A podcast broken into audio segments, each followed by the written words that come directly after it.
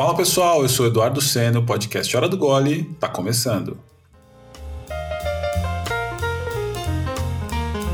Seguindo com a nossa temporada, de olho nas pessoas que estão aí ajudando seus mercados e suas comunidades a se preparar para o futuro pós-pandemia, hoje o nosso papo é com a mulher que está revolucionando a forma como as pessoas consomem café, a Gi Coutinho, do Pura Cafeína. Mas antes, aquele recado para quem dá muita moral para esse podcast. Esse agradecimento é para vocês que prestigiam esse trabalho e também apoiam a campanha de financiamento coletivo do podcast lá no Apoia-se. Muito obrigado, Renato Maruno, do perfil arroba Renato Maruno, Gabriel Quinqueto, do Seja Cerveja, Henrique Carnevale, do Rock Breja, a Sara Araújo, do perfil Negra Cerveja Sommelier, e o Gleison Sabino, do Labier Hopcast. Com o apoio de vocês, a gente vai muito mais longe. O primeiro brinde de hoje é para vocês. Saúde!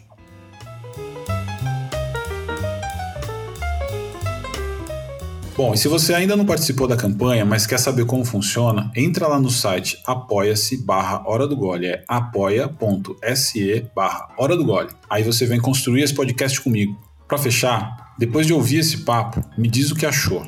É só acessar o post desse episódio lá no Instagram, arroba do Gole, e deixar seu comentário, dúvida, crítica ou sugestão, tá bom? E não deixa de assinar minha newsletter exclusiva com referências criativas, dicas de criação, de conteúdo, cultura e entretenimento. É uma vez por mês que eu mando, só conteúdo selecionado a dedo, feito para você e sempre com boas dicas de cerveja, tá bom? O link tá lá na bio do meu perfil em arroba do Gole. Agora, bora ouvir esse episódio? Podcast Hora do Gole está só começando.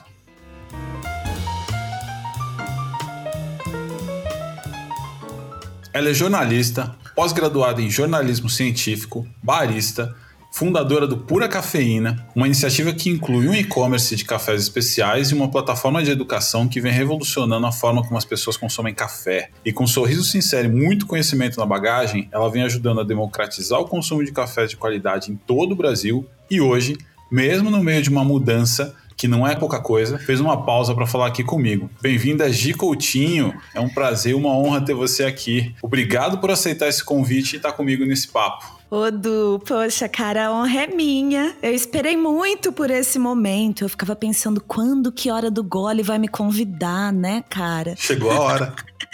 Tô muito feliz por estar aqui. Muito obrigada, viu, querida? Admiro muito seu trabalho. Obrigado, obrigado. Uma curiosidade aqui da Gi, é, no momento arquivo confidencial. Eu conheci, conheci a Gi no, no, no balcão do melhor menor café do mundo, o Little Coffee Shop que foi palco de grandes resenhas nossas. Aprendi muito por lá, né? E também já quero aproveitar para dar um beijo para Flávia. Flavinha que com certeza está escutando a gente aqui fazendo um bom café ali, né, com todo aquele ritual dela. E assim, conhecer a Gi foi uma foi uma parada que começou naquela época e que é uma amizade que, que dura até hoje porque a Gi sempre é essa pessoa divertida que cativa a gente logo de cara. A gente, ao longo desse tempo, fez muita coisa, trocou muitas, muitas ideias, né? Ela sempre ensinando a gente de várias formas, né? A gente se afastou, né? Seguiu caminhos diferentes, mas sempre, sempre se falou muito, né? Sempre trocou referências nesse meio tempo. A Gi também foi uma das pessoas que me apoiou e me ensinou muito quando eu estava perdido aí na discussão sobre o racismo, né? E sobre a minha negritude. E assim como o Ted Teles Hortêncio, um grande amigo nosso aqui, que virou amigo da Gi também, admira muito ela. E então, assim, ela só, só me ajuda, né? Só me ensina. E eu só tenho a agradecer a ela, e por isso que é muito legal ter ela aqui. E eu queria aqui fazer um agradecimento público, Gi, por você ser essa grande referência aí para mim. Às vezes até sem saber, mas você me ajudou muito. Poxa, era pra chorar? Tem. Você me mandou cerveja, mas mandou caixinha de lenço também, cara? Bom, alô, men... alô, alô, patrocinadores aí, ó. Alô, alô, alô. marcas. Alô, alô marcas. marcas de lenços de papel. Cara, muito obrigada. Eu acho que. Bom, primeiro aí, salve, salve, Flavinha né? Meu querido e amado The Little Coffee Shop, minha querida amiga Flavinha, é responsável do jeito que você fala aí sobre mim, eu falo sobre você e também falo sobre a Flávia, né? Ela é responsável por muitas coisas na minha caminhada como pessoa e como uma empreendedora aí no mundo do café. E um salve uhum. pro Teles, né? Pô, você conectou aí, né, a gente. A gente ainda não se conhece pessoalmente, mas eu sei que um dia essa hora do gole vai chegar, indo da gente vai. discutir, conversar, trocar ideias sobre raça. E isso que você falou sobre raça, que, ah, eu te ajudei no momento que você estava meio perdido. Cara, quem faz a gente se perder são as pessoas brancas, que muitas vezes coloca coisas que a gente sempre trouxe com a gente, nossas opiniões é, nossas dores até em, em questionamentos infundados, sabe? É, uhum. Essas pessoas que muitas vezes não são aliadas e colocam a gente em dúvida de muita coisa. E aí, sobre isso, é muito importante a gente lembrar que racismo é um. Acho que a gente vai falar sobre isso em algum momento, mas é um problema dos brancos. E a Flavinha, que você acabou de falar, é uma amiga branca, né? Branca de pele muito clara e uhum. é uma grande aliada. A gente troca tanta ideia sobre raça, porque é essas conversas que precisam acontecer, não só entre nós negros, né? Então isso é muito. Perfeito. E é uma honra, cara, é uma honra que a nossa história se encontra. Muito bom.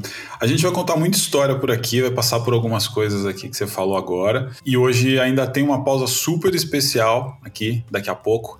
Então, eu convido todo mundo a ficar com a gente até o final né? Porque esse papo vai turbinar as ideias de todo mundo aí. Vocês não perdem por esperar, por acompanhar, na verdade, essa usina de ideias que é agir, essa fonte de inspiração aí que vai, vai ajudar todo mundo. Oh, que responsabilidade, Bom. hein, Du? Mas ó, eu só vim pela pausa, viu? Eu só vim pelo gole. É bom a galera aí saber.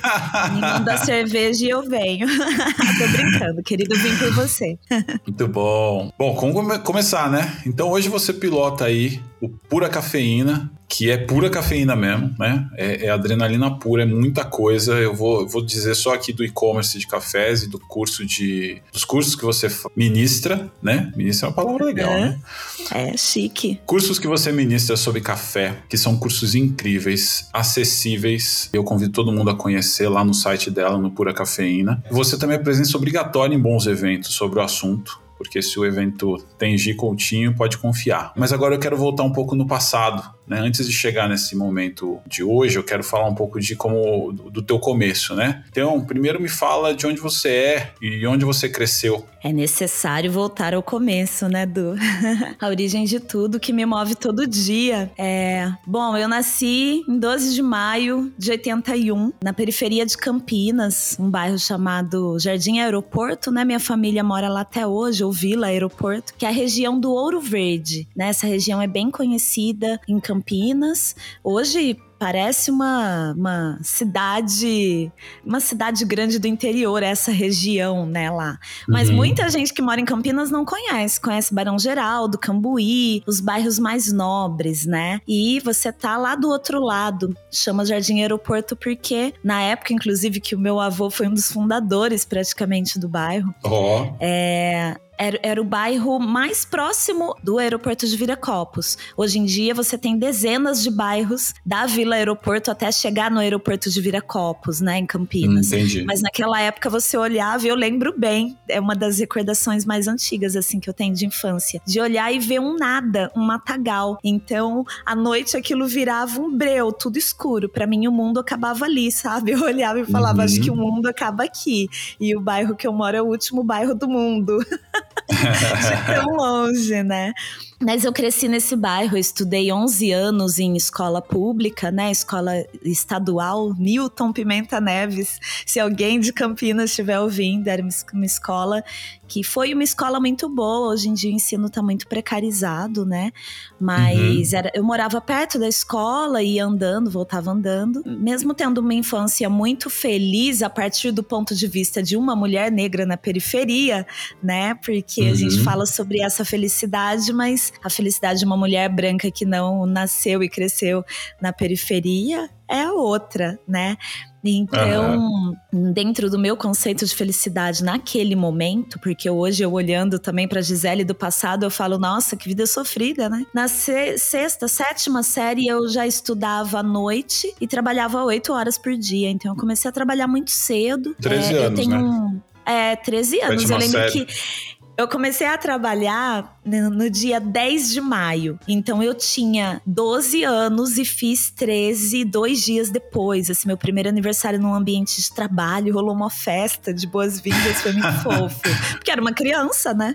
Então, uma festa imagina. infantil, né? Faz uma festa infantil, tipo isso. Quase Mas eu já, já tava começando a ir pros bailes, viu, Du? Também tem essa uhum. parte, né, precoce é, da é. diversão, né? Na, na periferia sim, sim. é assim, a música move muito Acaba a gente, sendo, daquela, né? é, daquela alegria.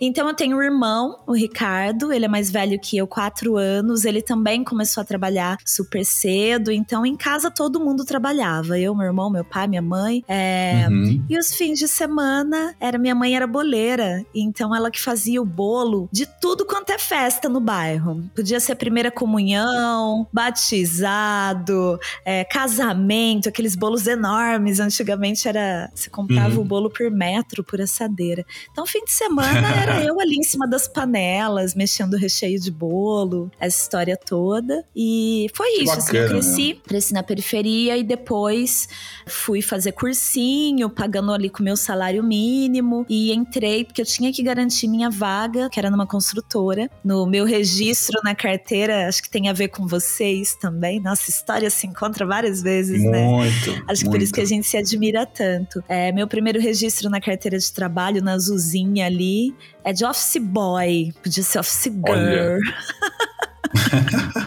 É, eu trabalhei, eu trabalhei também como office boy, né? Foi, foi, foi um começo. Cara, o nosso começo é muito parecido, porque quando eu era pequeno, quando eu era moleque pequeno, eu, eu comecei também com 13 anos. Eu comecei trabalhando porque eu pedi para minha mãe, para meu pai, porque eu falei assim, eu, preciso, eu queria ter dinheiro. Eu, eu via uhum. que eles, eles trabalhavam, tinha esse, essa coisa do dinheiro que nunca tinha em casa. E aí eu sempre fiquei com essa coisa de tinha que estudar para ser alguém e tinha que trabalhar para ter dinheiro para fazer alguma coisa. Então eu cheguei na minha mãe, meu pai falei, cara, eu preciso trabalhar com 13 anos. Aí meu pai me levou para trabalhar onde ele trabalhava, que era uma fábrica de móveis. E eu fui lá trabalhar na marcenaria. Então, com 13 anos, eu cheirava cola o dia inteiro.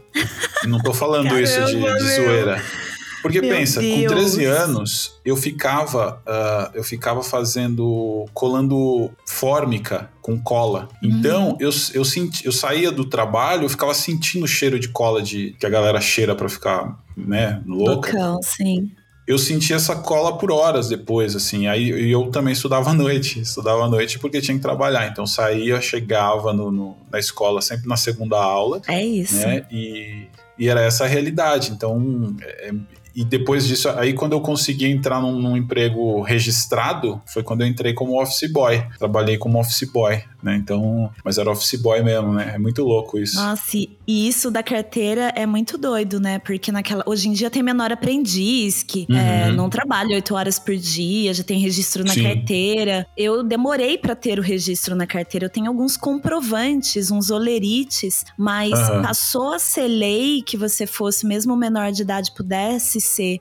é, registrado na carteira de trabalho anos depois. Então sim, sim. demorou para eu ter o primeiro registro, né? E aí era uma construtora, abriu concordata, tava falindo, eu acabei saindo de lá alguns anos depois, com 15 anos, e consegui ir para PUC, PUC Campinas, para a universidade. Uhum, muito bom. O que foi incrível para mim, porque lá você ganhava é, bolsa 100% integral para cursar a faculdade, cursar a universidade. E aí eu escolhi jornalismo, né? E aí eu lembro exatamente do dia que eu passei no vestibular e a minha mãe tava descendo a rua do trabalho, uma ladeirona, né, onde eu morava, já tinha chegado, eu já sabia da notícia. E a minha mãe tava descendo e eu gritei lá de baixo: "Mãe, eu passei!". E ela veio correndo, a gente se abraçou no meio da rua. Eu fui a primeira pessoa formada numa faculdade, o primeiro diploma da minha família, né, numa época que não existia benefício algum do governo que a gente já teve nesse momento, uhum. né? A gente não também não ainda. tem mais muito apoio hoje em dia na educação. Mas não tinha, não existia ainda.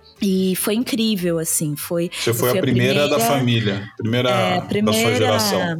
Primeira da, da família, tanto do meu pai quanto da minha mãe, tem um diploma. Hoje em dia, meus primos, nossa, um faz odonto, vários já se formaram, é totalmente diferente, uhum. né? Meu irmão já se formou. É, mas foi incrível isso. Também fui a primeira a sair de casa sem casar, né? E eu via muito essa, essa realidade, assim, de Ah, era, é comum na periferia a, a mulher negra, né? A menina ali, adolescente, engravidar. É comum de acontecimento, que... não que isso seja natural. Não, não é, né? Sim. Também causa muita gente sofrimento. Acha, é, muita gente acha que acha que é nat natural, né? Assim, acha que assim, ah, porque não, não, não, porque não usa camisinha, porque não sei o quê, porque Exato. não sei o quê. Porque, cara, tem e 500 é. mil fatores, não é sobre isso. Não né? é, muito é, complexo, muito complexo. E como você não tem muitas pessoas, né? Não tinha. Hoje em dia a gente tem um mundo que a gente vai construindo que tá diferente. Você não tinha muita gente para se espelhar, para olhar.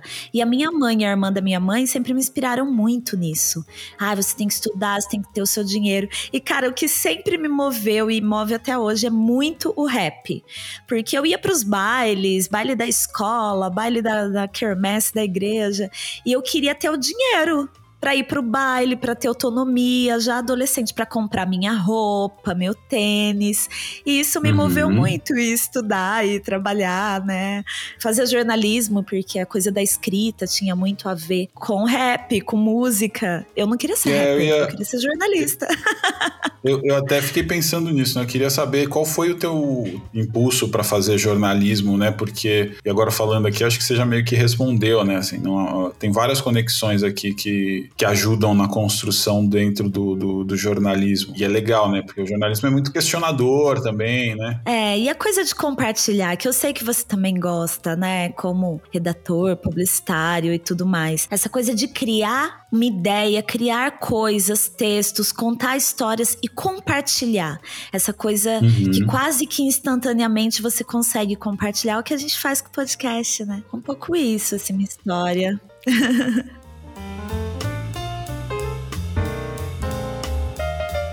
Hoje, depois que você passou por essa, essa fase, então conseguiu fazer seu se formar em jornalismo, conseguiu superar essa, essa fase que é para poucos, né? Pessoa da periferia entrar numa PUC, fazer, se formar, né? Você tem essa jornada que você fez, conseguiu conquistar. Você entra no mercado de trabalho depois, né? Eu queria que você falasse um pouco dessa transição porque você foi assessora de vários lugares bacanas depois, você passou por vários lugares. Mas aí eu queria que você falasse então dessa transição e também da, da tua experiência como a primeira assessora de imprensa do Emicida, né? Então uhum. tem essa. Aqui deve ter muita coisa boa. Né? E também outros projetos legais que você fez nessa fase. Me conta aqui um pouco. É, é, chegar até a. Parece que eu sinto o cheiro da, do dia da minha formatura, né? Só para concluir aí essa parte. Claro pra. Não é história triste, né? História real. Eu tava até ouvindo hoje o, um episódio do podcast Mano a Mano, do Mano Brau, que ele entrevista Thais Araújo e Lázaro Ramos, né? Eu sei que tem muita gente branca ouvindo a gente, até do mercado cervejeiro, né? E também do café, Sim. e também os criativos brancos. E a Thais Araújo fala uma coisa: que quando você vai fazer um trabalho e se envolve nós, né? Nada sobre nós sem nós, né? E, e o MC da mesmo já diz. E hum, as pessoas brancas elas precisam saber qual que é a realidade do negro no Brasil, né? Não tem romantismo uma mulher negra se formar, seu primeiro diploma da família, chegar é, onde eu tô. O que acontece é que a gente passa por muitas coisas. Eu no primeiro ano da faculdade eu fui assaltada na rua, sofri violências absurdas. Era muito difícil chegar, mesmo pagando caro ali por um transporte, uma van, né? Chegar na minha casa porque é longe transporte no Brasil. Imagina, eu tô falando de Campinas, né? Interior de São Paulo, que tem problemas no transporte. Você imagina uma mulher negra no Pará? Lugares uhum. que você só uhum. chega de barco, de avião. É uma mulher negra cursando uma faculdade dentro de uma comunidade do Rio de Janeiro. Então, assim, é muito difícil você chegar nos lugares. E eu não tô falando chegar de alcançar um diploma, chegar no dia a dia, pegar ônibus, não ter ônibus, conseguir a, a, a, condição básica que a gente deveria ter, né? É e isso mínimo, também né? tem a é, e é o mínimo. E isso tinha muito a ver com os meus desejos, isso que eu falei do jornalismo, né? De contar essas histórias, de falar das vitórias também. E eu achei isso no rap, mas antes eu saí da PUC assim que eu me formei e fui trabalhar num jornal em Campinas, dentro do laboratório de fotografia. Eu tinha um editor incrível que é meu amigo até hoje, Sérgio Carvalho, um grande fotógrafo, né, no Brasil. Ele me deu essa oportunidade dentro do laboratório de fotografia que a gente chamava, né, porque as coisas eram digitais e analógicas ainda. Todo mundo tinha câmera digital, mas ainda tinha ali um arquivo, um acervo todo digital, é, analógico. E aí era a principal rede de comunicação de Campinas, né? A rede Anhanguera de comunicação. E eu ficava o dia inteiro pautando fotógrafo na rua. Eram uns 15 fotógrafos e eu ficava pautando fotógrafo na rua. E aí, depois de. Logo que eu me formei, eu entrei lá e quis. E aí fazia uns frilas ali para editorias de cidade, esporte. Eu praticava karatê na época, então eu queria ficar contando as histórias do, da galera que competia, faixa preta, faixa marrom. Então o editor no jornal era muito gente boa e me dava ali ali espaço para escrever nos especiais do fim de semana. Minha mãe guarda os jornais até hoje, que eu assinava, assim, a matéria. Até hoje ela tem tudo guardado. Muito bom, e... tem que guardar mesmo. É, e aí fiquei lá alguns anos e no meio disso eu fui fazer a minha especialização. Só que eu não fui liberada no trabalho, então eu tinha que estudar uma vez por semana, que era o dia da pós, na Unicamp, o dia inteiro e à noite fazer o plantão da noite no jornal, para depois entrar de manhã no dia seguinte no jornal. Então, de novo, isso sobre o acesso, sobre as oportunidades, né? Porque não é levado em consideração, ah, essa menina mora super longe, vamos dar um dia de folga para ela estudar, né? Não, isso não existe. E eu saí de lá depois de uns anos porque surgiu uma oportunidade para trabalhar em São Paulo. E tinha uma fotógrafa lá que ela tá lá até hoje, a maravilhosa Dominique Torquato, também é uma fotógrafa super famosa aí no Brasil. E ela falava assim: Gi, não cabe mais você em Campinas. Você tem muita ideia, muita coisa.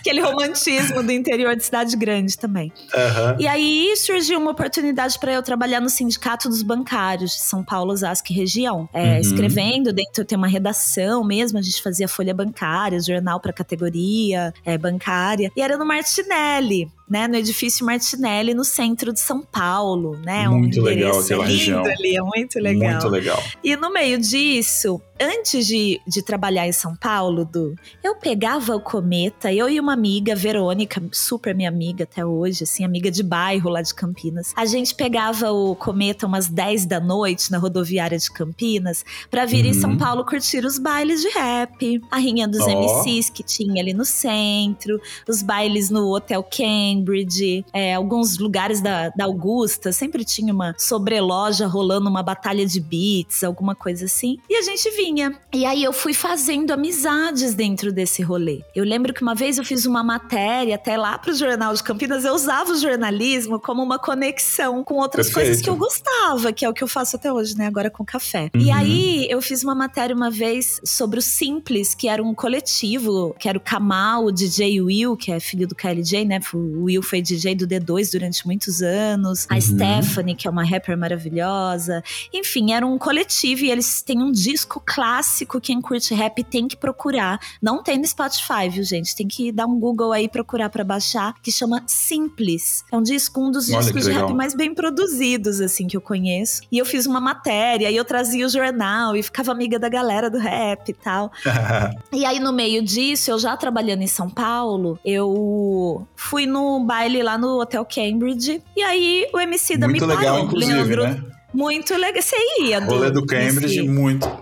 Sim, eu fui, uma, eu fui umas vezes lá, muito legal. Muito prédio, a história toda em volta, né? E os, os rolês que aconteciam ali. Putz, eu lembro de uma era vez incrível, entrar, né? tá tocando um Tim Maia assim, cara. Putz, era muito legal. Muito Bons tempos. É, é isso. Continua. E aí o MC da não, Parou é, que era lá o Leandro, né? O Leandro do Cachoeira. Ele participava das rinhas e tal, uhum. então a gente já conhecia, né? E aí ele chegou, eu lembro ele de Havaiana, assim, no meio do baile. Ele é Gisele Coutinho, né? Todo sarrista, assim, sempre. Ele tem um humor uhum. incrível, né? Aí ele. Inteligente. Você é aquela mina lá, jornalista de Campinas, né? Eu falei, ah, eu sou. Eu tinha feito já um, um release pro Slim Rimografia, que era uhum. é, super meu, meu mano, assim, naquela época. Aí eu falei, ah, sou. Aí ele, eu vou lançar um trabalho trabalho aí que vai, meio, balançar as estruturas do, do rap nacional, todo pretencioso. no episódio que eu tenho com ele no podcast, ele, a gente fala isso, é muito engraçado. Ele, nossa, olha só que confiança. A gente precisa dessa confiança, né, para conquistar. O sistema mina a nossa confiança o tempo todo. E a gente, a, a gente vira vítima disso, né? E, e, Exato. E, e, aí eu queria só dizer o seguinte: corram depois desse episódio aqui lá no Pura Cafeína, que a gente vai falar daqui a pouco, Pura Cafeína no Spotify, para ver esse episódio com o Emicida. Pra saber detalhes. Né? É Não isso. esqueçam.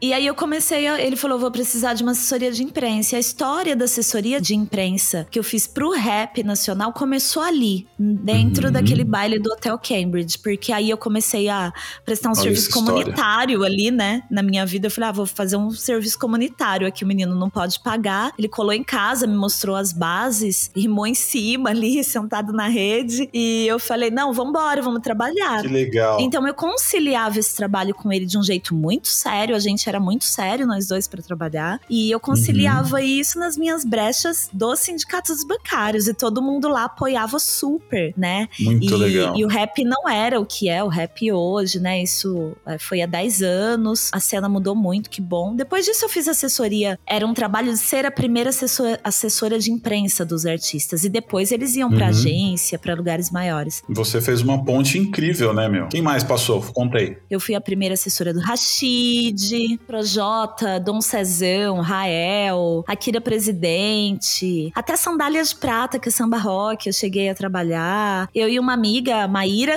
DJ Maíra Maldian, ela, a gente fundou depois a agência Sonâmbulo, então alguns desses artistas uhum. a gente uhum. trabalhava junto, era eu e ela fazendo assessoria de imprensa. Pentado, Kamal, Kamal, porque ela já fazia, ela fazia assessoria do Kamal e a do Emicida. E a gente resolveu juntar, sabe? Então foi isso, assim, o rap. E depois eu fui pro café, né? Não, calma, peraí. Quero...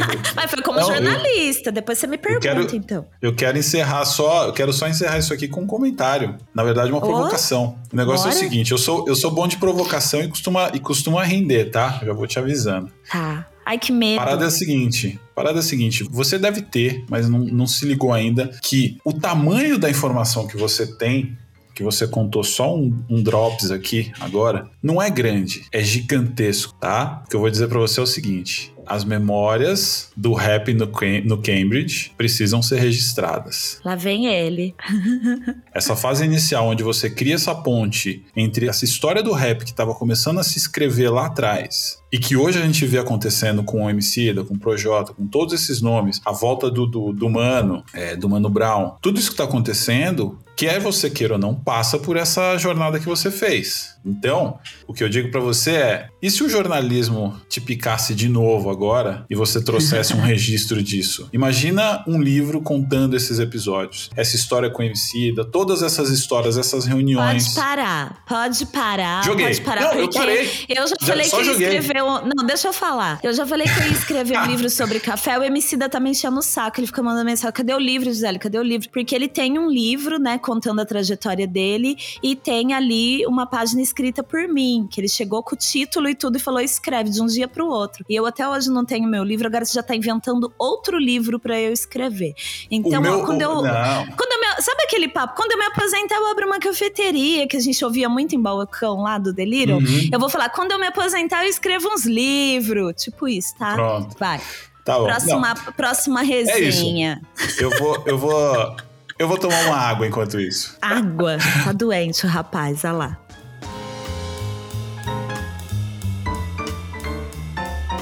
Bom, Gi, enquanto você pensa aí no título do livro irado que você vai escrever, e vai escrever ai, porque, ai. Eu tô, porque eu vou cobrar também, eu queria falar sobre café, né? Vamos, vamos entrar aqui na tua história com café. Eu não gostava muito de café. O café sempre serviu assim muito para atingir o leite na minha vida assim em geral, né? A memória afetiva que eu tinha é de quando era, era aquele café muito doce, sabe? Que minha avó fazia, minha mãe fazia também, sabe? Que adoça quando faz mesmo ali, junto. Nossa, eu sei. Uhum. É, então. E você sente aquele cheiro. Então tem essa memória afetiva, né? Também de quando colocava na garrafa térmica, que minha mãe saía para trabalhar muito cedo, a gente era muito pequeno, e ela deixava tudo organizadinho e colocava na garrafa térmica ali. E a gente. E aí eu tomava, né? Mas trabalhando com publicidade, eu comecei a beber café por necessidade e virou um hábito. Mas um hábito que, assim, era, era um hábito, mas assim, o café nunca foi bom, né? Café de trabalho nunca foi bom.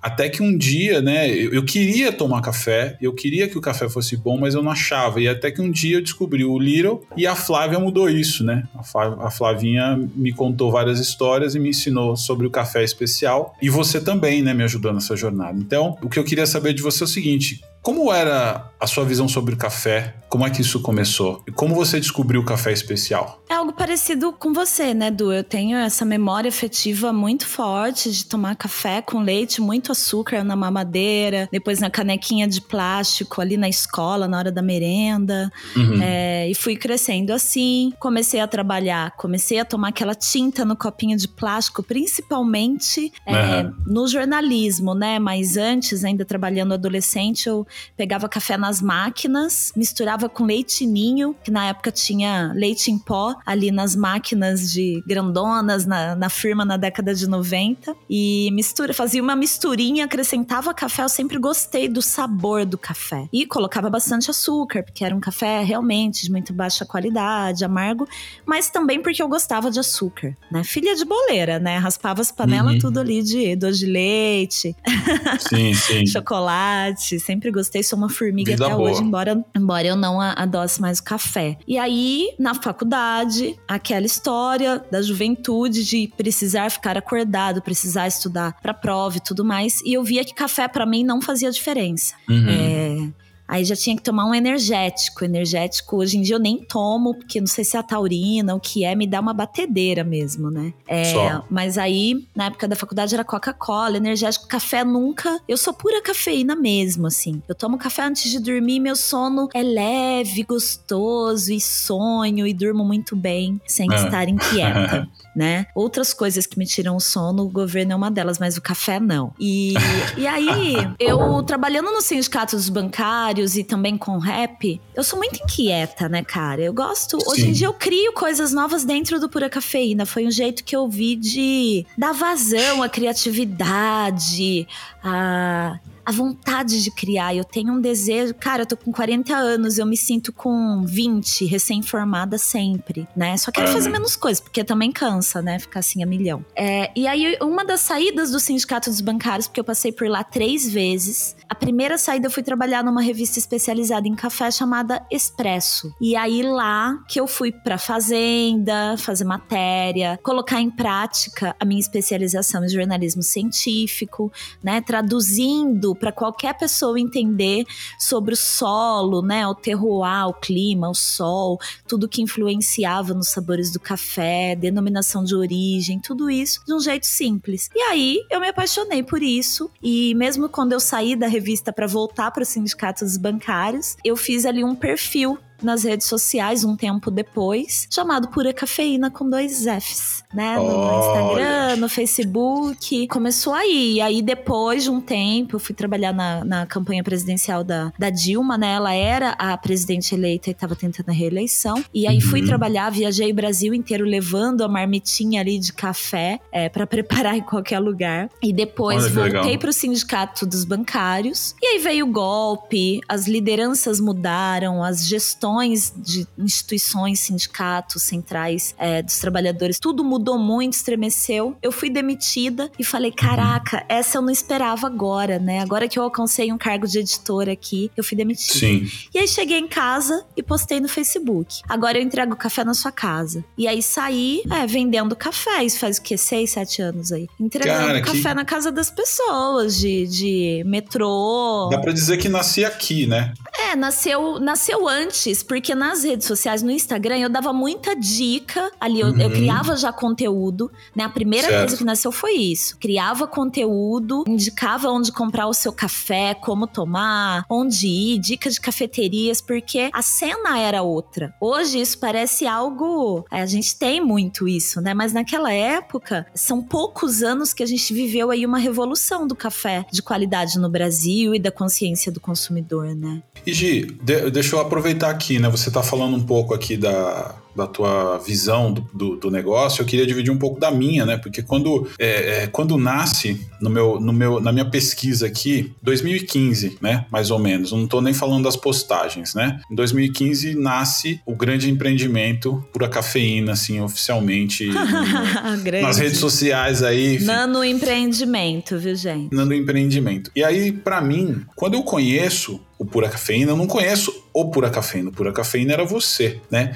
E é. eu conheci a ele do que você me contou. Imagina quem tá ouvindo o seguinte: eu chegava para tomar café e de repente tá lá, como era, era, o Tom no começo, lá no Little. Era. E, Tom Rodrigues. E aí sai Tom Rodrigues entra, entre a Gi Coutinho. E a Gi já chega mostrando a que veio, assim, super simpática cativando todo mundo, domina o palco ali. E nas poucas conversas que eu tive já de cara, a gente já se, já se conectou, né? Eu tava no momento que eu tinha lançado o meu livro, eu tava ali tentando vender, pensando em coisas, a gente sempre tá se mexendo, né? Nos, nos papos com a Gi, eu aprendi um monte de coisa. E a Gi era assim, quando ela me contou do projeto na época, né? Eu já achei assim disruptivo no sentido disruptivo, inovador no sentido de inovação mesmo, né? desde o começo. Eu lembro que a Gia era barista no Little, ela fazia um monte de coisa em, em, paralelo, ela vendia café. Se não me engano, você participava da torra, você trazia café para São Paulo de pequenos produtores, aí a, a, fazia a conexão com esse processo da torra, vendia esse café, entregava esse café em estações de metrô para os clientes. Então nessa época eu falei assim, cara, a Gia é muito sinistra, velho. Eu preciso né, entender essa, essa dinâmica. E foi daí que vieram várias ideias, como por exemplo, quando você começou a fazer entrega por uma. Eu não lembro nem o nome agora. Tinha um aplicativo que fazia entrega. E eu, eu, eu lembro que a gente falou disso e de repente você começou a usar bicicletas mais para frente para entregar os cafés. E você continuava lá fazendo, trabalhando de barista, né? Então era um projeto que tinha um corpo e era só uma pessoa. E eu falo assim, cara, é muito grande isso, né? É muito grande esse projeto da Gi. E eu, e eu bebendo dessa fonte ali, né? Qual, qual que era o maior desafio, assim, que você via no começo? Uh, eu acho que eu, eu, sempre quis te perguntar isso, né? Você estava ali o dia inteiro, depois você saiu e fazia tudo isso, né? Qual era o grande desafio, além da falta de tempo? Cara, é, é, eu acho tão interessante a pessoa que olha, né, de fora e com essa visão, né? Porque as, a, essa minha criatividade, ela vai... Por isso que até que é um processo muito cansativo para mim. Uhum. Ela vai surgindo sempre porque existe uma demanda de ter que alinhar tudo aquilo, a, uhum. a produção de cada coisa, para conseguir sobreviver, Sim. né? Então, Sim. assim, dentro dessa minha história de começar a trabalhar muito cedo até hoje, eu tive momentos que eu vivi e eu tive momentos que eu sobrevivi. Eu não aguento mais isso. Uhum. É um uhum. desabafo mesmo. E eu acho que muitas pessoas, principalmente pessoas que resolveram empreender no Brasil vão sacar isso. De novo, sobre, citando esse episódio, ouça, ouça, gente, esse episódio com Lázaro Ramos e a Thais Araújo. O Brau uhum. fala alguma coisa sobre isso, né? Sobre o preto e o dinheiro, né? Diz, uhum. como diz Racionais, preto e dinheiro são palavras rivais, então mostra pra esses pi como é que faz. Porque preto e dinheiro não são palavras rivais. A gente precisa de dinheiro também. Só que quando uma pessoa preta publica uma bolsa de grife, um tênis da hora, ela tá ostentando. E quando é. uma pessoa branca é, posta, ah, que legal, que bom gosto, ela está me influenciando. A gente uhum. tem essa diferença, isso é uma realidade. E é. para eu fazer tudo isso, por exemplo, é, eu trazia os cafés, eu não participava da torra, né? Mas a pessoa me mandava. Participava porque o mestre, as, as torrefações me mandava amostra, eu falava: olha, dá pra torrar mais, dá pra torrar menos. Porque o foco na pura cafeína sempre foi o consumidor. E o consumidor de café no Brasil não é o consumidor de café dos Estados Unidos, da Europa, que já tem acesso a specialty coffee, café de especialidade, há muito mais tempo do que a gente, né? Uhum. A gente é o país que adoça muito café, a gente gente é o país que tem café de baixíssima qualidade no supermercado. Outros países também. Mas o país consumidor recebe café de vários países e tem uma diversidade. A gente uhum. exporta e também fica com café aqui, mas só café do Brasil. Eu não sei se isso de alguma forma influencia nesse lifestyle aí do consumo. Provavelmente sim. Mas a gente já tá também à frente de vários países consumidores nessa questão de consumir cafés melhores, né? Da Itália, por exemplo, a gente gente consome cafés bem melhores do que na Itália. Então, quando eu estava do outro lado do balcão do Delírio Coffee Shop, que você fala ah, que ela me ensinava um monte de coisa, na verdade eu que estava aprendendo, eu estava encantada com aqueles consumidores que eram pessoas doidas para aprender, mas elas queriam aprender sem frescura. Era papo reto. Sim. Ah, cê, eu quero um café mais em, é, mais em conta no supermercado, mas que seja melhor. Ah, você já provou da categoria tal? O superior já é melhor do que o tradicional.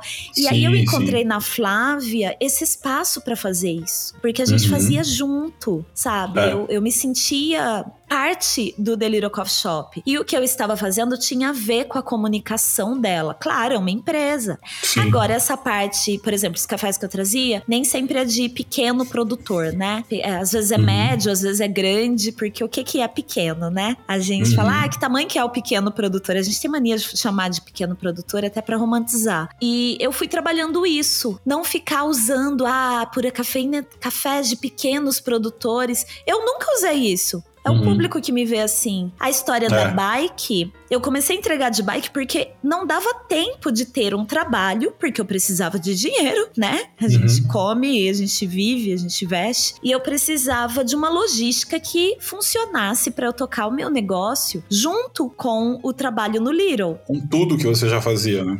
É, é isso que o Brau e o Lázaro Ramos falam, né? Eles falam sobre dinheiro e o Lázaro Ramos ficou com um trabalho paralelo ao trabalho dele de é, na arte. Ele trabalhava num hospital. Porque é uhum. isso, às vezes não tem problema. Você precisa de dinheiro e dinheiro é bom. E às vezes só o que você gosta de fazer não é o suficiente, né? Sim. Então eu vivo nesses altos e baixos, vira e mexe, eu preciso sim conciliar. É, nesse momento, por exemplo, eu tô trabalhando como repórter de meio ambiente sobre parar, Belém. Tipo, uma coisa que não tem nada a ver com café, então eticamente tudo bem, né? Mas eu preciso fazer essas coisas ainda. A história da bike era encaixar uma logística que desse certo e era na rua da Flávia, era na rua do Delírio Coffee Shop. É, ela me falou: olha, tem uns meninos que vêm aqui, o André e tal, que é ali do Corrieiros, eles entregam café para Nespresso. Aí eu falei: opa! Aí eu fui lá, negociei um valor, eles passaram, eu deixava lá as entregas uhum. antes de entrar no trabalho, e aí eles iam pra rua enquanto eu tava no trabalho, né? Então eu sempre tive essa sagacidade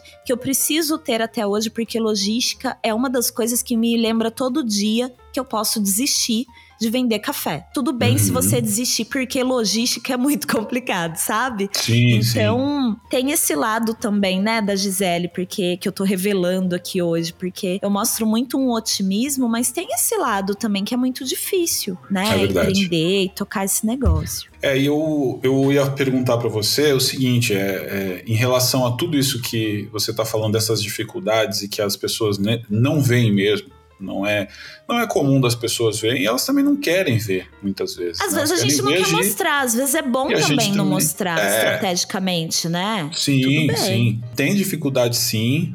Me manda direct que eu conto. não, não conto também não. Mas é, é o, o, tem uma outra coisa que se conecta com isso, que é o que faz a gente fritar o tempo todo. Eu acho que a gente é refém um pouco disso, Gi, porque a gente está sempre pensando em ideia. A gente está sempre pensando em, em, como resolver problemas é, uhum. o tempo todo. Porque e não são só problemas no sentido ruim da coisa. São problemas que vão nos levar a um outro nível. São problemas, por exemplo, você fala assim, cara, e se eu vendesse isso aqui para mais gente? Isso também é compartilhar mais e chegar a mais pessoas e tal. Então, assim, pô, a bicicleta, né? Veio essa ideia, vou colocar. Só que aí você tá colocando mais uma mãozinha ali, é mais um braço teu que vai mais um ponto que você vai ter que ficar de atenção. Então a gente acaba se envolvendo com muita coisa. E eu sei muito como é isso e a gente é muito parecido, né? Mas por outro lado, a gente também tem que pensar em fazer o negócio ficar sustentável. E a pandemia, ela, ela obrigou a gente a se mexer, né? Eu vejo o caso da Flavinha, por exemplo, que é, tinha o curso presencial dela e ela batia o pé porque precisava, queria muito ter essa experiência ali olho no olho, mas ela acabou lançando o projeto dela, o, o curso dela em, em online. online e, e, escalou. E o que, o que foi o, o, a salvação de muita gente na pandemia, né? Você também acabou investindo muito nisso, né? Como, como foi a história dos cursos, né? Eu acho que uma, uma dessas, dessas investidas foram os seus cursos, que são incríveis. Eu queria que você falasse um pouquinho deles agora. Tá. É, a presença online é algo para ser estudada, né? Deve ter muita gente aí fazendo teses e tudo mais sobre isso. Porque, ao contrário de cursos para profissionais, os meus cursos no café, o foco da pura cafeína sempre foi o consumo, o consumo uhum. consciente. O consumo consciente significa você comprar um café sabendo ler a embalagem, sabendo de onde ele vem, sabendo como preparar esse café em casa do seu jeito, né? Mas o que que influencia até você chegar no seu jeito, a temperatura da água, a moagem, essas coisas. Os meus cursos sempre foram muito. É, a pessoa chegava presencialmente, né? E era recebida como se ela tivesse ido tomar um café na casa da tia, né? E ali a gente botava a mão na massa. Eram cursos bem mão na massa, que não era só a chaleira lá, bico de ganso, para controlar o fluxo da água, né? Tinha essa chaleira, mas tinha o caneco ali do lado, aquele sem tampa que a pessoa prepara o café em casa para ela saber como usar melhor o que ela tem. Uhum. Com o online, do, eu demorei um, quase um ano para começar o online dentro da pandemia. Porque é, é, muito difícil quando você tem esse olho no olho, cheiro do café, pegar ali no utensílio junto com a pessoa. É, a pessoa tá lá na casa dela e eu aqui falando.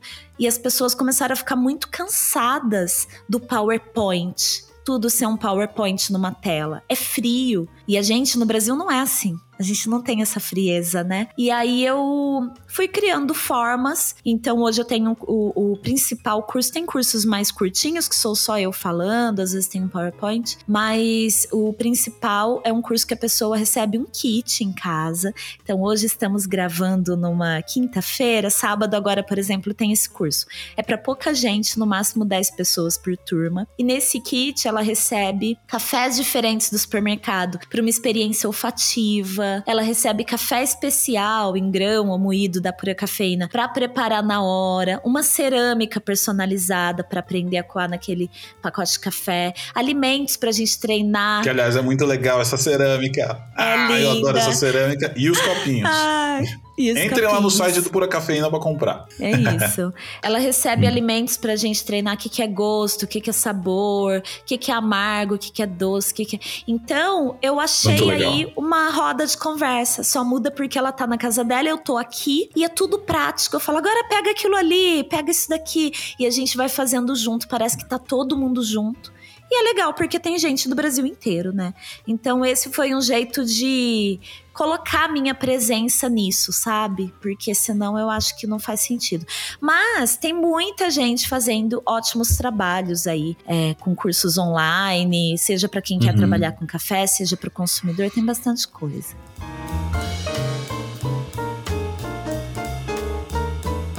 Bom, a gente costuma dizer que sempre que a gente se encontra, né, é como se estivesse continuando aquelas conversas lá do balcão, né, Gi? E, e, e é real Super. mesmo. É, a gente sempre começa de onde parou e nem sabe onde foi, né? E, e sempre tem assunto. É, você é muito boa de papo, você conversa com as pessoas, as pessoas se envolvem com você, viram suas melhores amigas 10, 10 segundos depois que você começa a falar, né?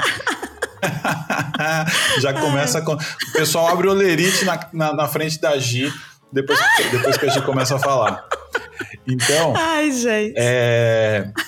Bom, você é muito boa de papo e você criou um podcast que é referência sobre café, né? Serviu de inspiração, inclusive, para eu criar o meu aqui. Eu sempre falo isso. É... E aí você estava falando aqui sobre esses cursos, né? essa tua presença no digital e essa presença no, no podcast também é muito bacana e que é uma forma de você levar essa conversa para o dia a dia das pessoas, onde elas, onde quer que elas estejam, né? Conta um pouco como foi criar esse podcast, qual, como foi que, que saiu essa, mais essa ideia? É, nossa, tô rindo muito. Obrigada pelos elogios.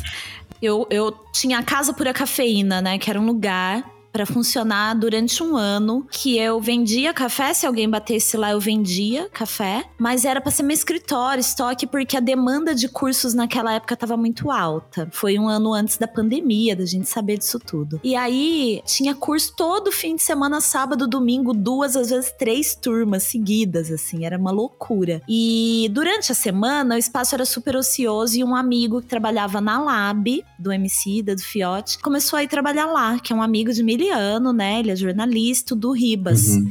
E ele tem o Perhaps, que é um site sobre rap, Sobre hip hop, cultura urbana. A gente ficava trocando também, né? Ele, ele, ele Sim concilia os trampos uh, da vivência com da sobrevivência. Trocando ideia, ele fez um dos meus cursos e ele ficava aprendendo sobre café lá comigo. E ele falou: você tem que ter um podcast. Ele já tinha, né? Já tendo, perhaps, há muito tempo.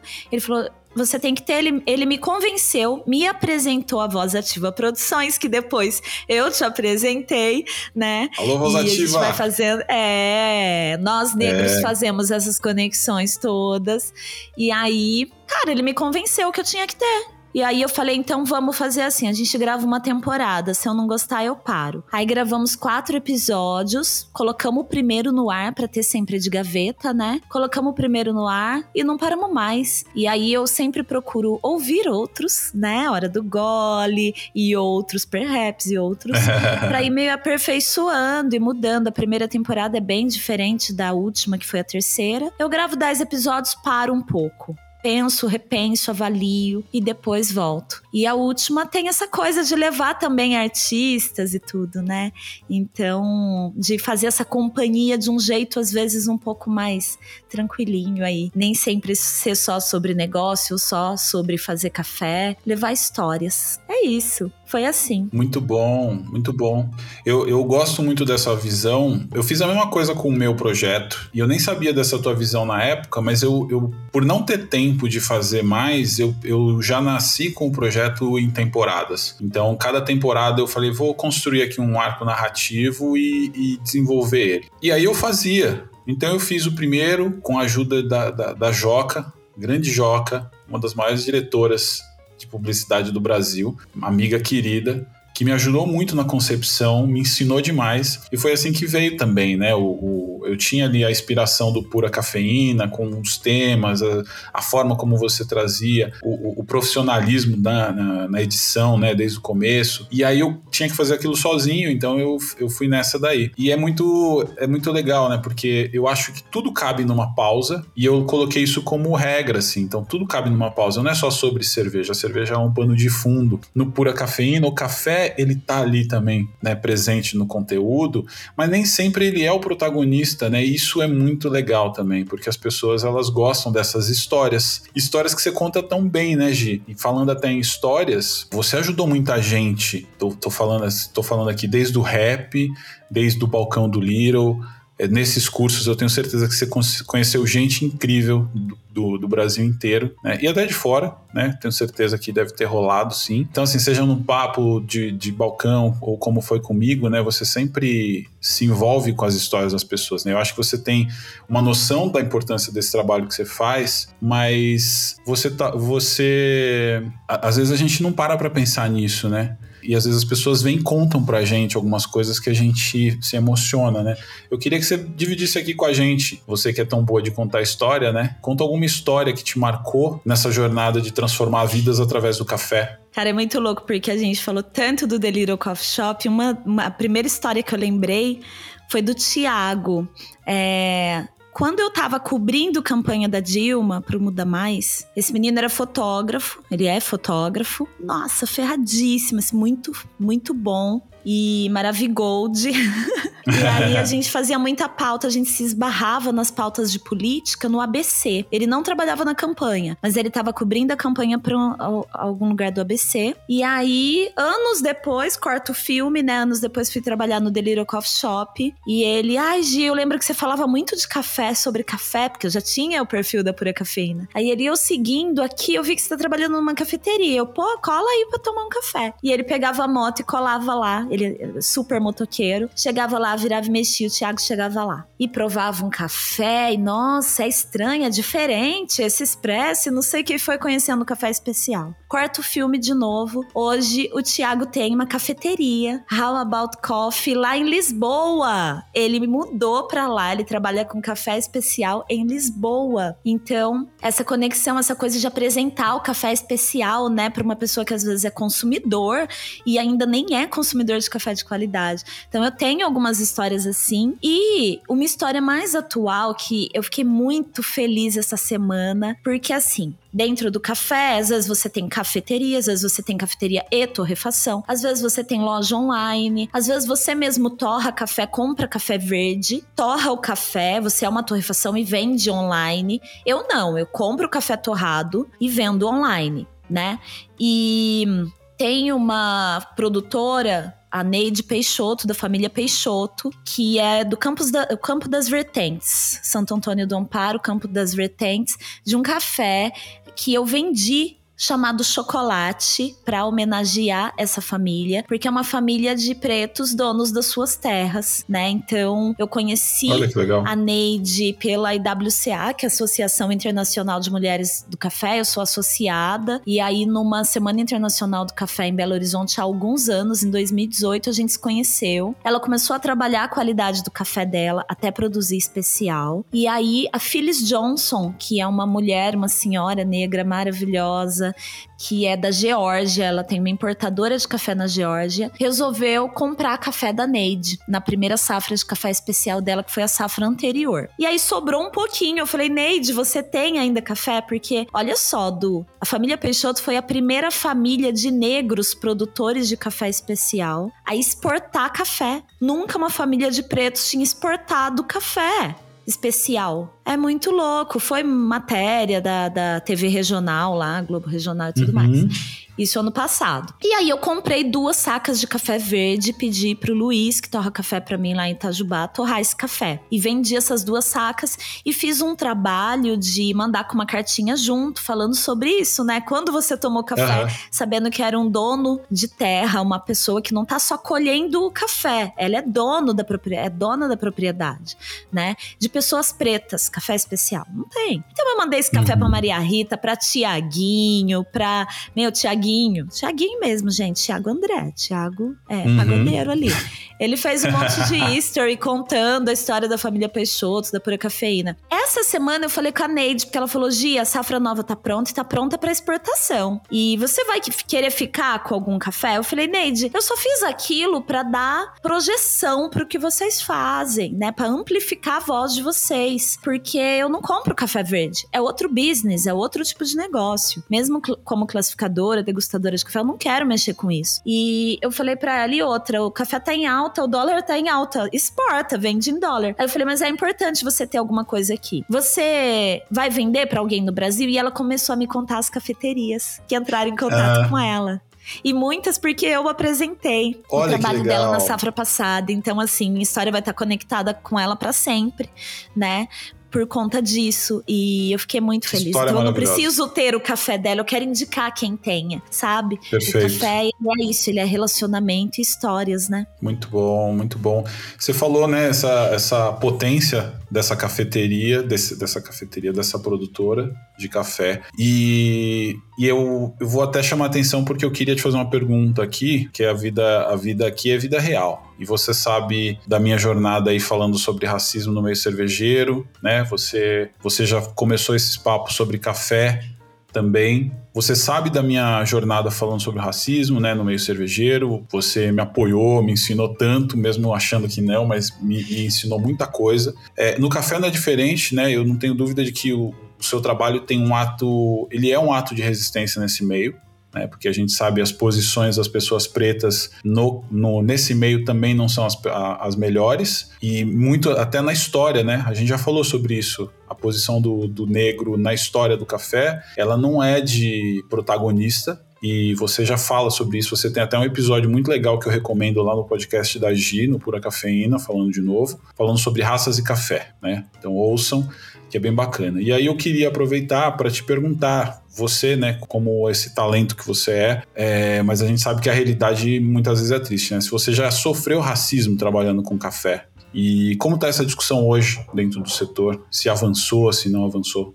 Divide aqui com a gente. Vou responder ao contrário. É, eu, eu vejo muitos avanços. Eu fui agora na Semana Internacional do Café, a gente está em 2021. Fui, foi presencial e online esse ano. Fui convidada para falar, inclusive, e fui convidada para falar sobre negócio, não sobre raça. Isso me deixou muito feliz, é porque eu já vou emendar isso com a outra pergunta, né? Então, quando eu cheguei lá, acabei de falar da família Peixoto, tinha várias meninas da família Peixoto lá, tipo, me recepcionando. Todas mulheres negras, com a pele da pele retinta. É, tinha muito barista negro, tinha consumidor negro. Para mim foi uma semana internacional do café épica, porque ainda é muito pouco. Mas eu era confundida nos corredores com uma pessoa que estava ali para servir apenas não que tenha um problema você ser uma pessoa preta estar ali para servir, para limpar Sim. um banheiro, para dar informação. Mas eu não era confundida como uma produtora, dona da terra, dona de cafeteria, eu era confundida com uma pessoa, oh, mocinha, me dá aqui uma informação. Isso não acontece mais. Por quê? A partir do momento que a gente fala sobre isso, a partir do momento que minha cara aparece ali no Instagram falando sobre café, outras pessoas se identificam, outras pessoas vão ver que eu estou divulgando um evento que ela pode estar. Porque não é, ah, ela é preta e ela vai estar tá lá, então eu também vou. Não é sobre isso. É sobre sentir, né? Não é algo que é medido dessa forma. A pessoa vê, se identifica e fala: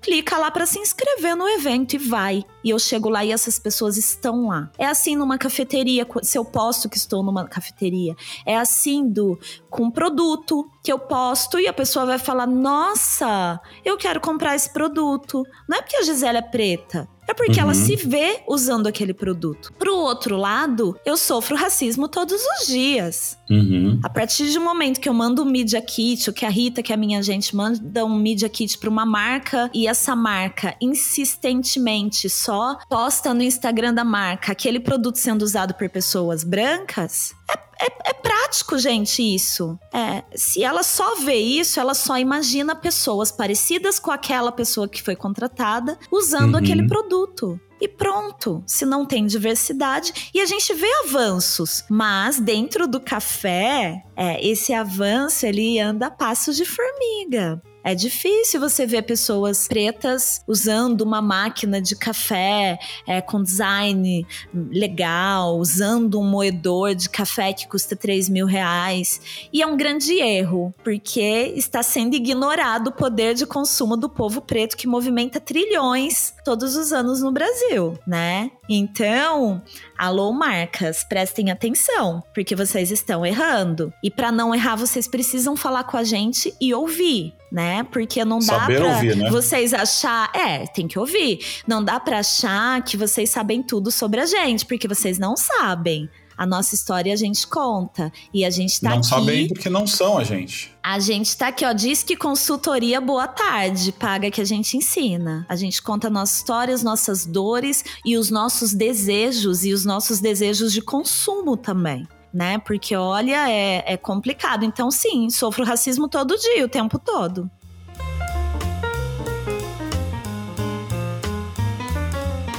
Gi, eu queria aproveitar que a gente está falando do impacto dessas discussões tão relevantes e que as marcas ignoram é, ou deixam ou não priorizam, para te, te pedir um pedir uma visão sobre o futuro eu acho que é legal trazer isso aqui. A gente está num momento em que muita coisa está acontecendo, mercado está tá reabrindo, vacinas e tudo mais. Vacinas estão chegando para mais pessoas, a gente está aí com um percentual grande de pessoas vacinadas, né, e tal. Mas a gente sabe que tem muita coisa a ser feita nos bastidores, não é só sobre, sobre a, a pandemia agora, né? É sobre o que a gente vai fazer com essa volta. Então eu queria que você dissesse o que você acha que o mercado e as pessoas devem fazer para tirar algo de bom de tudo isso que a gente tá, que a gente viu e tá vendo durante essa pandemia. Ai, ai. É... Eu vou ser muito sincera, eu não, não consigo, né, ser, tipo, jamais, né, nem tento ser fake. Eu acho que não tem nada de bom nessa pandemia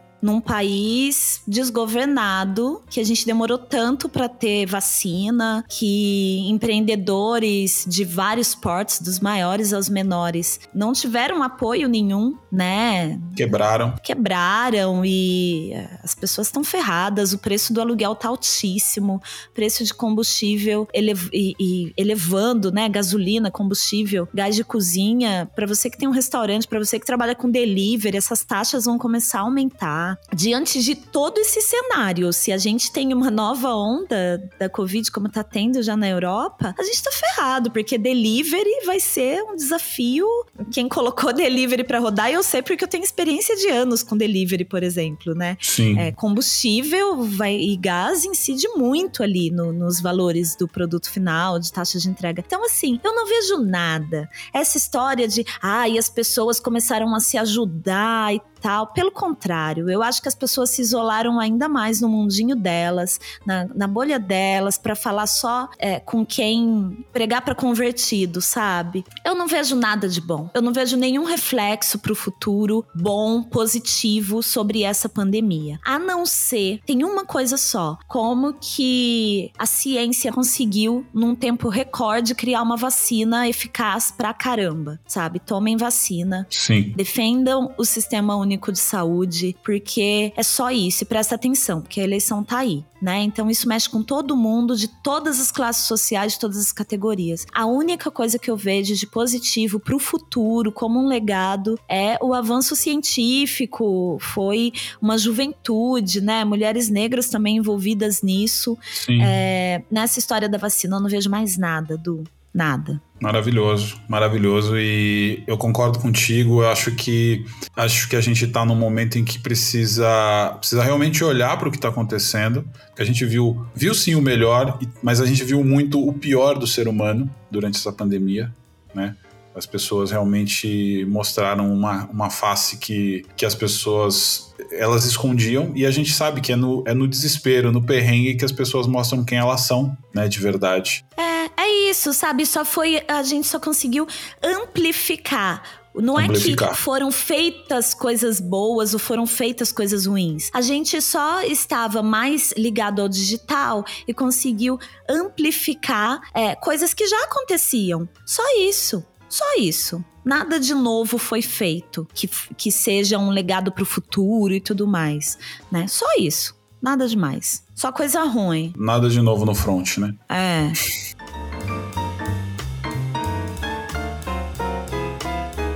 Bom, hora de respirar um pouco, né? Depois desse papo intenso aqui, dessa aula que a gente teve, de tantas reflexões. Hora de, hora de fazer uma pausa nessa jornada incrível, né? E falando em pausa, eu tenho uma pergunta para você, Gi. Mas antes, eu quero propor um brinde, mas é um brinde muito especial, né? Um brinde a todas as pessoas questionadoras, inquietas, gente que não sossega enquanto não faz alguma coisa para mudar o mundo. Gente que nem você, Viva nós, amigo! É, um brinde muito mais punk do que, do que qualquer outro brinde, né? Um brinde com uma cerveja punk, que é a Brew Dog.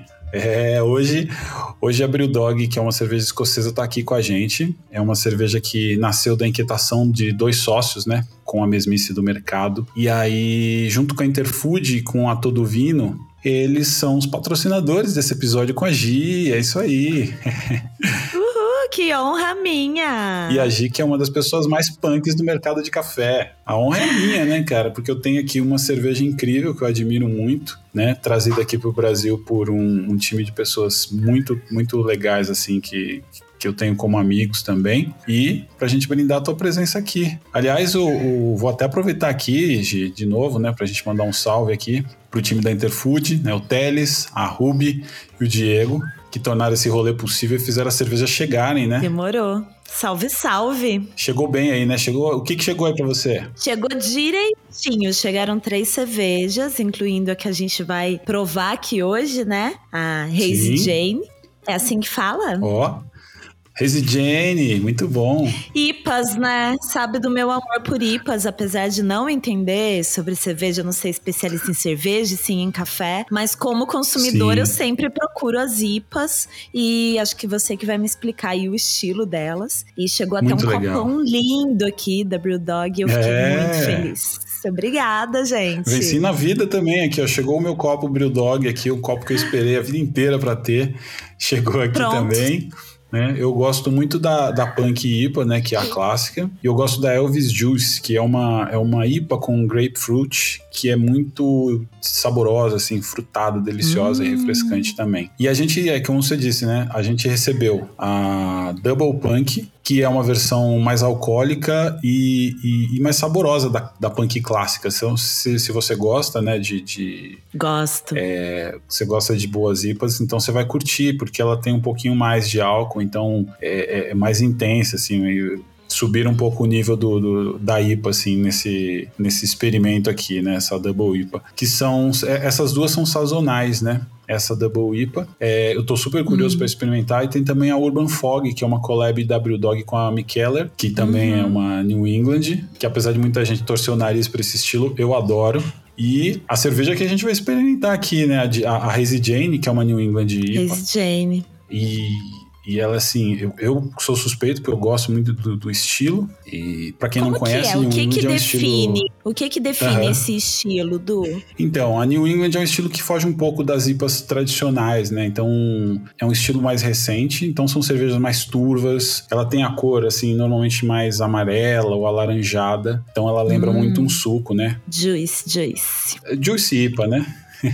Uhum, e aí elas são super, elas são super frutadas. Ela traz um frutado, ela traz notas intensas de lúpulo, mas também traz notas muito frutadas, né? Então, gosto. Apesar dela ter um amargor de, de uma IPA, o amargor uhum. dela é uma, um amargor médio para baixo. Então, é uma cerveja que vale muito a pena. Quem não gosta de cervejas tão amargas ou não se dá bem com cervejas amargas, é um bom experimento, porque ela tem um amargor, mas é um amargor que, na minha opinião, ele é interessante, dá para segurar. E ela tem também essas notas de fruta que acaba dando uma suavizada. Então, você, você pode experimentar e, e se impressionar. E daí você, de repente, pode partir para uma IPA realmente com mais intensidade de amargor, né?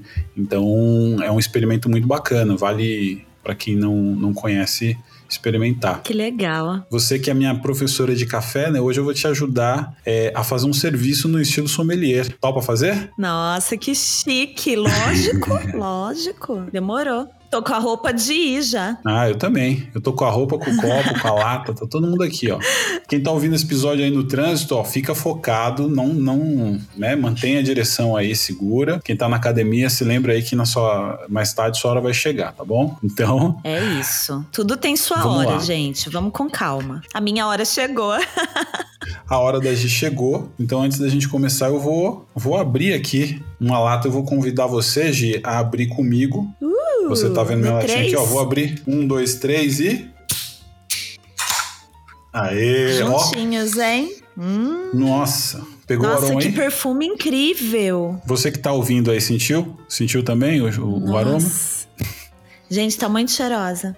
Muito legal, né? Hum, Nossa, é incrível. Muito. Ó, como é que e funciona? agora, eu não vou dar nenhum passo sem sua orientação, hein? Não, vamos então vamos lá. É assim, a gente costuma fazer o serviço assim. Primeiro, depois que você abre, você serve, né? Faz o serviço no uhum. copo. A gente analisa a cor, depois a gente analisa aqui no olfato os aromas e depois na boca. Então, para começar, tá. vamos servir, né? Então, um grande, uma grande dica aqui para quem vai servir: a história dos 45 graus do copo funciona assim, para a gente ajudar a, a, formar a espuma e não encosta a lata ou a garrafa no copo. Nunca. Tá.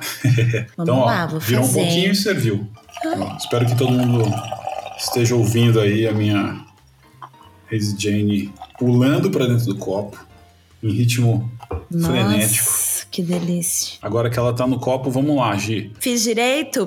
Porque a gente Fez tá direito. se vendo por vídeo. Fiz direito, né? Tá bonitinho. Sim. Olha que lindeza, meu Deus. Vamos Ó, lá. A cor dela, para mim, agora? aqui a é. A gente analisa a cor, né? Então, aqui um, um alaranjado turvo, né? Isso. Aqui, para mim, uhum. a espuma, a espuma ela, é, ela é clara e persistente. Uhum. Agora a gente vai aqui sentir o aroma dela, né?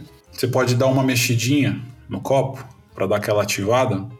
E aí, você que é, você que também é craque na, na, na, análise sensorial, me fala aí o que, que você sente, Gi. É bem frutada, né? É, é uhum. é muito perfumada. Para mim, ela, porque é muito diferente, né? É, notas sensoriais no café e na cerveja. Aqui eu sinto uma coisa bem cítrica, tangerina. Uhum. E Isso. tem uma coisa meio perfumada de limão, um limão capeta, sabe? Limão cravo. Uma coisa bem perfumada. Mas tangerina. Hum. Você sente o, o, o, o, abacaxi? Eu acho que tem muito frutas abacaxi amarelas, calda, assim, né? É, um abacaxi é, em calda, uma coisa mais doce, assim, de abacaxi. Abacaxi, então, talvez. Tangerina pra mim grita, Du. Parece é, que eu escrevi uma tangerina aqui, eu adoro. É, isso mesmo. O que mais? Tudo vindo do lúpulo, tá vendo? É muito legal, né?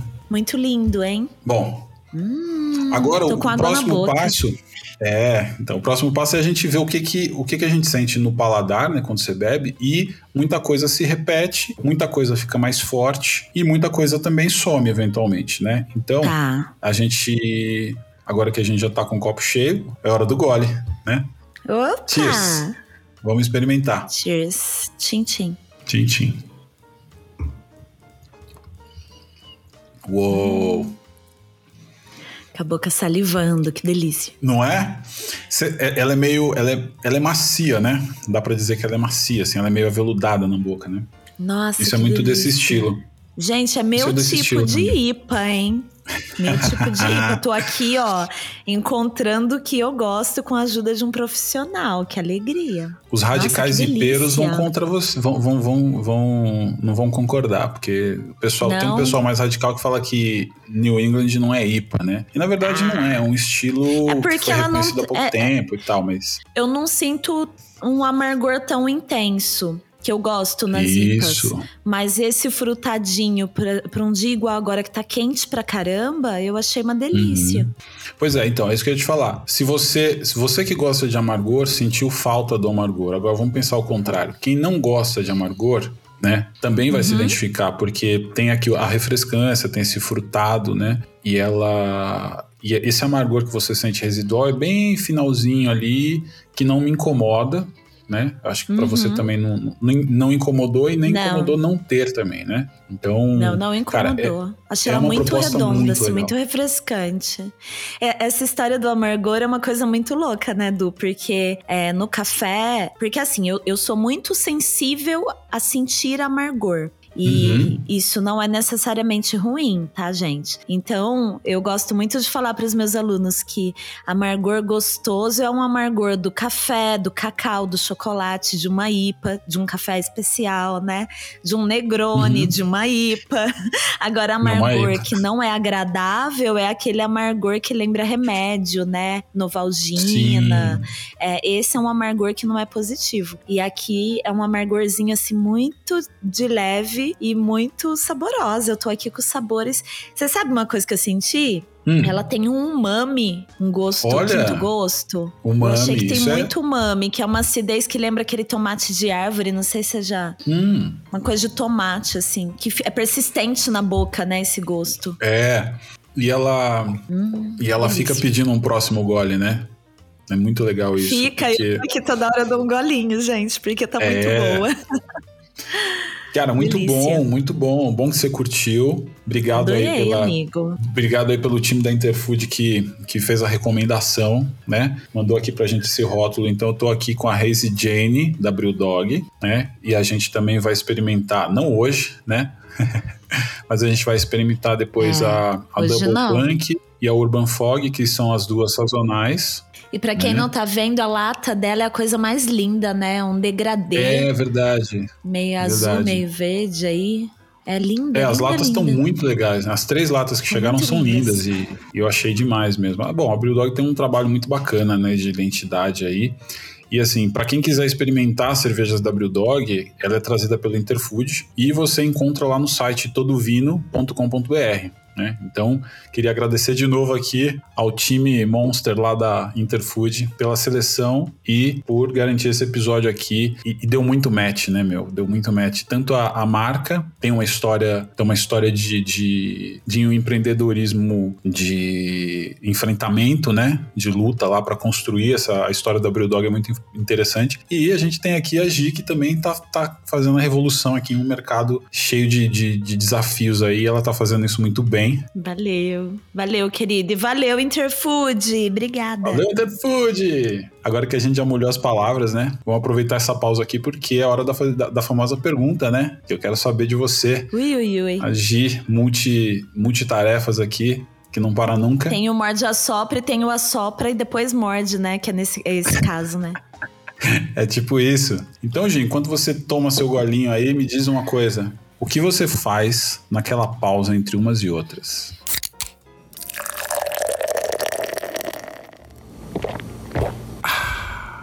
Um café. Ai, não, não precisa, nem pensei, nem pensei. Um café, né, amigo? Um café. E isso é muito louco, né? Porque também tem ali um romantismo, né? Eu tenho tantos métodos de preparo, tanta coisa e as pessoas. Hoje eu tô muito aqui abrindo meu coração e, e os bastidores da pura cafeína, hein? Pura cafeína como você nunca viu na hora isso. do gole. É, isso aí. E aí muita gente fica achando, nossa, um dia ela faz o café na, prepara na Chemex, outro dia não sei onde. E na verdade, Hoje eu tô numa correria que eu acordei e tomei um copo de leite gelado com café solúvel. Que é uma coisa que Olha eu aí. gosto muito. Um café solúvel de qualidade, é, uhum. liofilizado, com leite gelado, um bom leite, fica muito gostoso. E eu ainda não tive tempo de, de preparar, parar, preparar um café, por mais rápido uhum. que seja. Tá vendo, gente, os bastidores. Mas é isso, isso é real, umas né? e outras aí, ó. É, tem que ter café. Pode ser solúvel, pode ser um expresso na super automática rapidinho ali, uhum. pode ser um café coado no melita, no pano, onde for, mas tem sempre um café. E quando tem uma pausa maior, aí eu capricho uhum. mais, né? Escolho e tudo mais. E Gi, além do café, o que, que acompanha o café? Ah, muitas ideias, muitos pensamentos, porque a nossa mente é inquieta, literalmente, assim, para comer, normalmente quase nada, cara. Eu gosto muito de tomar café puro, né? De não. Uhum. A hora do. É, é, tem gente que depois do almoço quer uma sobremesa e um café. Eu gosto de tomar só o café. Aí depois uhum. eu como um docinho em outro momento, né? Agora, sem uhum. ser literalmente, muitas ideias sempre. É o momento do café. Eu queria até que fosse um momento maior de pausa, de tranquilidade, sabe? Mas tá eu tão gosto difícil, de né? ter ideias.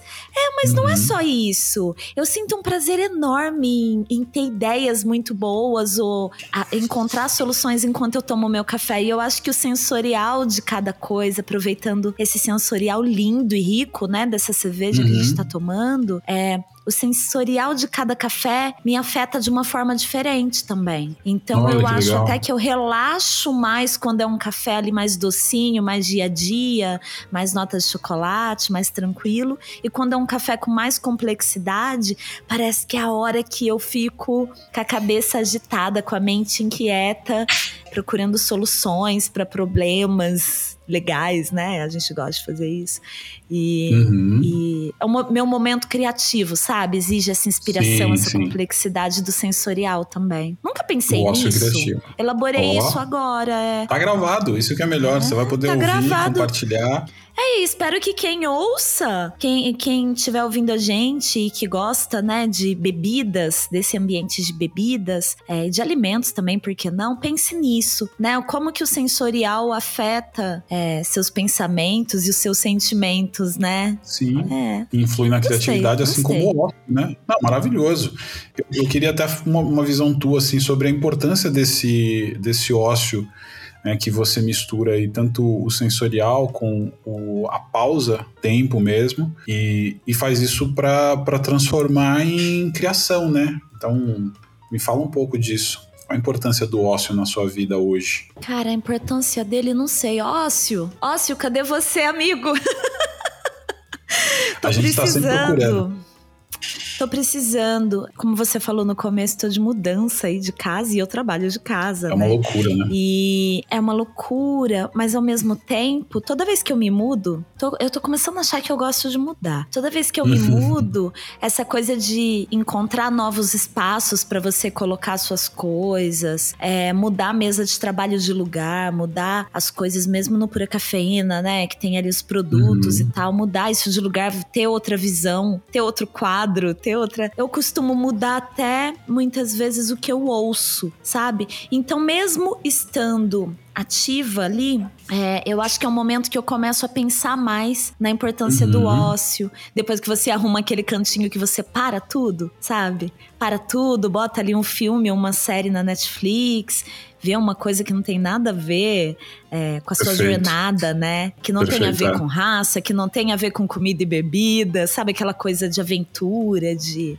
Eu gosto muito. Tava vendo até uma série, não sei se vai ter esse momento de dicas, mas uma série aí na Pode Netflix mandar. que tava me tirando um pouco também, sabe? Do, que tem mais a ver com uhum. música, que chama BMF. É, que é uma série sobre é uma gravadora é, americana, né, de rap, e que na verdade tinha todo um envolvimento dos fundadores dela com lavagem de dinheiro, drogas e tudo mais. E conta uhum. a história do, do Mitch, que ele já morreu, e quem faz o personagem dele é o filho dele. E o 50 Cent é um dos produtores executivos dessa série, né? Ele já vem há anos aí investindo muito na indústria cinematográfica de séries e tudo mais. E ele tá investindo na carreira do cara, sabe? Então é uma série que me leva lá para aqueles anos 90 que eu tava contando no começo desse episódio, sabe? De, de rap dos anos 90 e de realidade também. Muito, muito interessante. É um meu muito momento, legal. assim, ócio, sabe?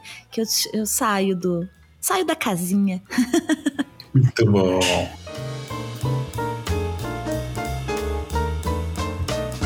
Bom, o papo tá ótimo, tá maravilhoso. Mas agora eu queria que você olhasse lá para frente, Gi, e baseado em tudo que você já viu aí, né, em tudo que a gente falou, né, queria que você desse um, um recado para as pessoas, né? E você dissesse o que você gostaria de deixar aqui para as pessoas que realmente querem construir um futuro melhor seja para si ou seja para o mundo. Nossa, eu falei, né, que é uma responsabilidade muito grande falar nesse hora do gole aí, gente. É complicado. Olha o tipo de pergunta que ele me faz. Isso porque ele é meu amigo, né? Imagina se ele não me conhecesse. Isso porque ele me manda cerveja aí com o pessoal da Interfood. Imagina se não mandasse eu acho que até esse processo de mudança me. É, eu tô nesse momento, quando eu, enquanto embalo minhas coisas aqui, nesse momento muito introspectivo, né? De rever, rever algumas coisas até da pura cafeína, é, como pessoa, como. Nós somos vários personagens, né, Du? Uhum. Você é um personagem dentro da sua família, você é um personagem. Não um personagem cênico, né? Um personagem porque a, a, a roupa que te veste ali, né? Na, do jeito mais profundo, em cada ambiente que a gente vive, somos uma pessoa diferente. Em um ambiente você se abre mais, em outro você veste aquela capa de proteção necessária naquele momento, né? Sim, sim. E isso é interessante eu falar, até porque aqui eu me sinto muito à vontade conversando com você, mesmo sabendo que muita gente vai me ouvir. Mas pensando em tudo isso nesse momento mais introspectivo, eu, fiquei, eu fico pensando muito o que eu tô deixando, o que eu tô construindo, como pura cafeína, né? Porque uhum a, a marca ela é muito é, personificada. A pura cafeína sou Sim. eu, né? Então eu compro café, eu embalo café, eu crio meus cursos, eu vendo meu curso, eu presto contas. Pura cafeína sou eu. Eu crio uhum. meu conteúdo com liberdade nas redes sociais, mas atrás de cada coisa dessa tem a responsabilidade. A responsabilidade também é, é minha só. Por outro lado, porque eu sou essa pessoa muito apaixonada pelo que eu faço, mas por outro lado, mais do que nunca eu tô numa fase que eu vejo pura cafeína parte como negócio negócio e parte uhum. como uma ideia. E negócio, você pode tê-lo para sempre, você pode vender, você pode acabar, você pode recomeçar. Mas uhum. ser uma ideia é a parte mais difícil. Então, o conselho não. que eu dou é: seja uma ideia. Isso você não escolhe do dia para noite. Ah, eu vou ser uma ideia. As pessoas vão olhar e vão falar: eu posso fazer algo parecido com isso aqui, né? É, não, você constrói. Você constrói por meio de relações, né? Então, uhum. se eu tenho um uhum. podcast, eu tenho que me relacionar com a podosfera. Se eu vendo café, eu tenho que me relacionar com todos os personagens dessa cadeia do café, do campo, até o consumidor, que muita gente esquece. E eu sou apaixonada por essa parte aí. Se eu tô no Instagram falando de, de café focando num lifestyle, eu tenho que definir muito bem qual é esse lifestyle. Que roupa que eu Sim. admiro, que música que eu curto. Isso tudo vai fazendo você transformar o seu negócio numa ideia. E ideias não morrem, né? A ideia ela é como um disco, uma música, uma obra, ela fica. É um legado, né? Alguém né? pode usar, é um legado. É, então, uhum. quando eu trato raça dentro do café, quando eu trato rap dentro do café, quando eu trato essa delicadeza para formar novos consumidores conscientes para ele saber que café que ele quer consumir. Isso tudo são ideias que podem ser replicadas e eu espero para o futuro que seja é, que essas ideias sejam melhoradas por outras pessoas, né? Então Perfeito. é isso. Cara, maravilhoso, maravilhoso, Gi. Putz, obrigado. É uma visão muito muito diferente até do que se fala aqui, mas eu entendo muito esse, sobre esse legado, que deixar, né? E a gente tem que pensar mesmo nisso, porque a gente está tendo uma segunda chance, né? Daqui para frente, eu acho. E aí é, é, é olhar aquilo que a gente falou agora há pouco sobre o pior que a gente viu e pensar se a gente quer que isso continue ou se a gente quer fazer uma coisa diferente e realmente algo diferente, algo que, que dure. Não dá para ser, não dá para ser meio legal, né? Ou você é fora da curva ou você vai ser o mesmo de sempre. E o mesmo de sempre. É isso. Todo mundo já faz. Todo mundo já é. Somos o que somos, né? Somos o que somos. Muito bom, muito bom. Agora sim, eu acho que eu tô muito feliz com esse papo, Gi. Foi incrível. A gente. Só quem, é, só quem tá bom. aqui nos bastidores sabe como foi gravar esse episódio, toda a correria. eu queria te agradecer junto, demais. Mãe, sério, demais. Assim, é. Primeiro te ver, te, é sempre um prazer te encontrar. É, você comprou essa comigo, a gente conseguiu gravar esse episódio aqui num, num momento de correria para todo mundo. É, deu tudo certo. Estou muito feliz com o resultado. Tenho certeza que quem ouviu a gente até aqui vai, vai adorar esse papo, vai compartilhar. E, aliás, compartilhem mesmo, porque isso fortalece o trabalho, não só o meu, como o da Gi e de todo mundo que gosta desse, desse trabalho que a gente faz. Então, eu queria encerrar, Gi, muito aqui com o coração quentinho de, de, de ter feito esse papo, né? Eu Te também. agradecendo. E queria, Obrigada, queria falar para você, então Pô, demais. É, é, compartilha aqui com a gente tuas redes e projetos, contatos Sim. e um recado final para quem ouviu a gente até aqui, né? Que merece, Sim. merece demais. Tô com o coração quentinho também. Muito obrigada. É, minhas redes sociais, pura cafeína com dois Fs em todos os lugares, gente. Em todas as plataformas que você ouve esse podcast, você vai procurar, vai encontrar o meu lá também. É, no Instagram, Facebook, em todas as plataformas. É, isso isso para finalizar, né? Que a gente falou sobre pandemia, sobre ser ou não outra pessoa e mudanças. É isso que eu finalizei. É, nada é só sobre a gente, né? E a gente é o que a gente é. Mas você faz coisas para o mundo. Então, é isso. Seja uma ideia para o mundo, nada é só seu. É, eu acho que esse egoísmo é uma das piores coisas desses tempos é, sombrios e, e é um momento que globalmente a gente vê isso acontecer. Então, siga aí, quem me ouvir, vai lá na rede social, que na sua rede social preferida, é, contar que você ouviu a gente e me falar que ideia que você é no mundo. Uau, obrigada. Bom. Obrigada, Du, e um beijo para todo mundo. Obrigada aí pelos ouvidos e corações abertos.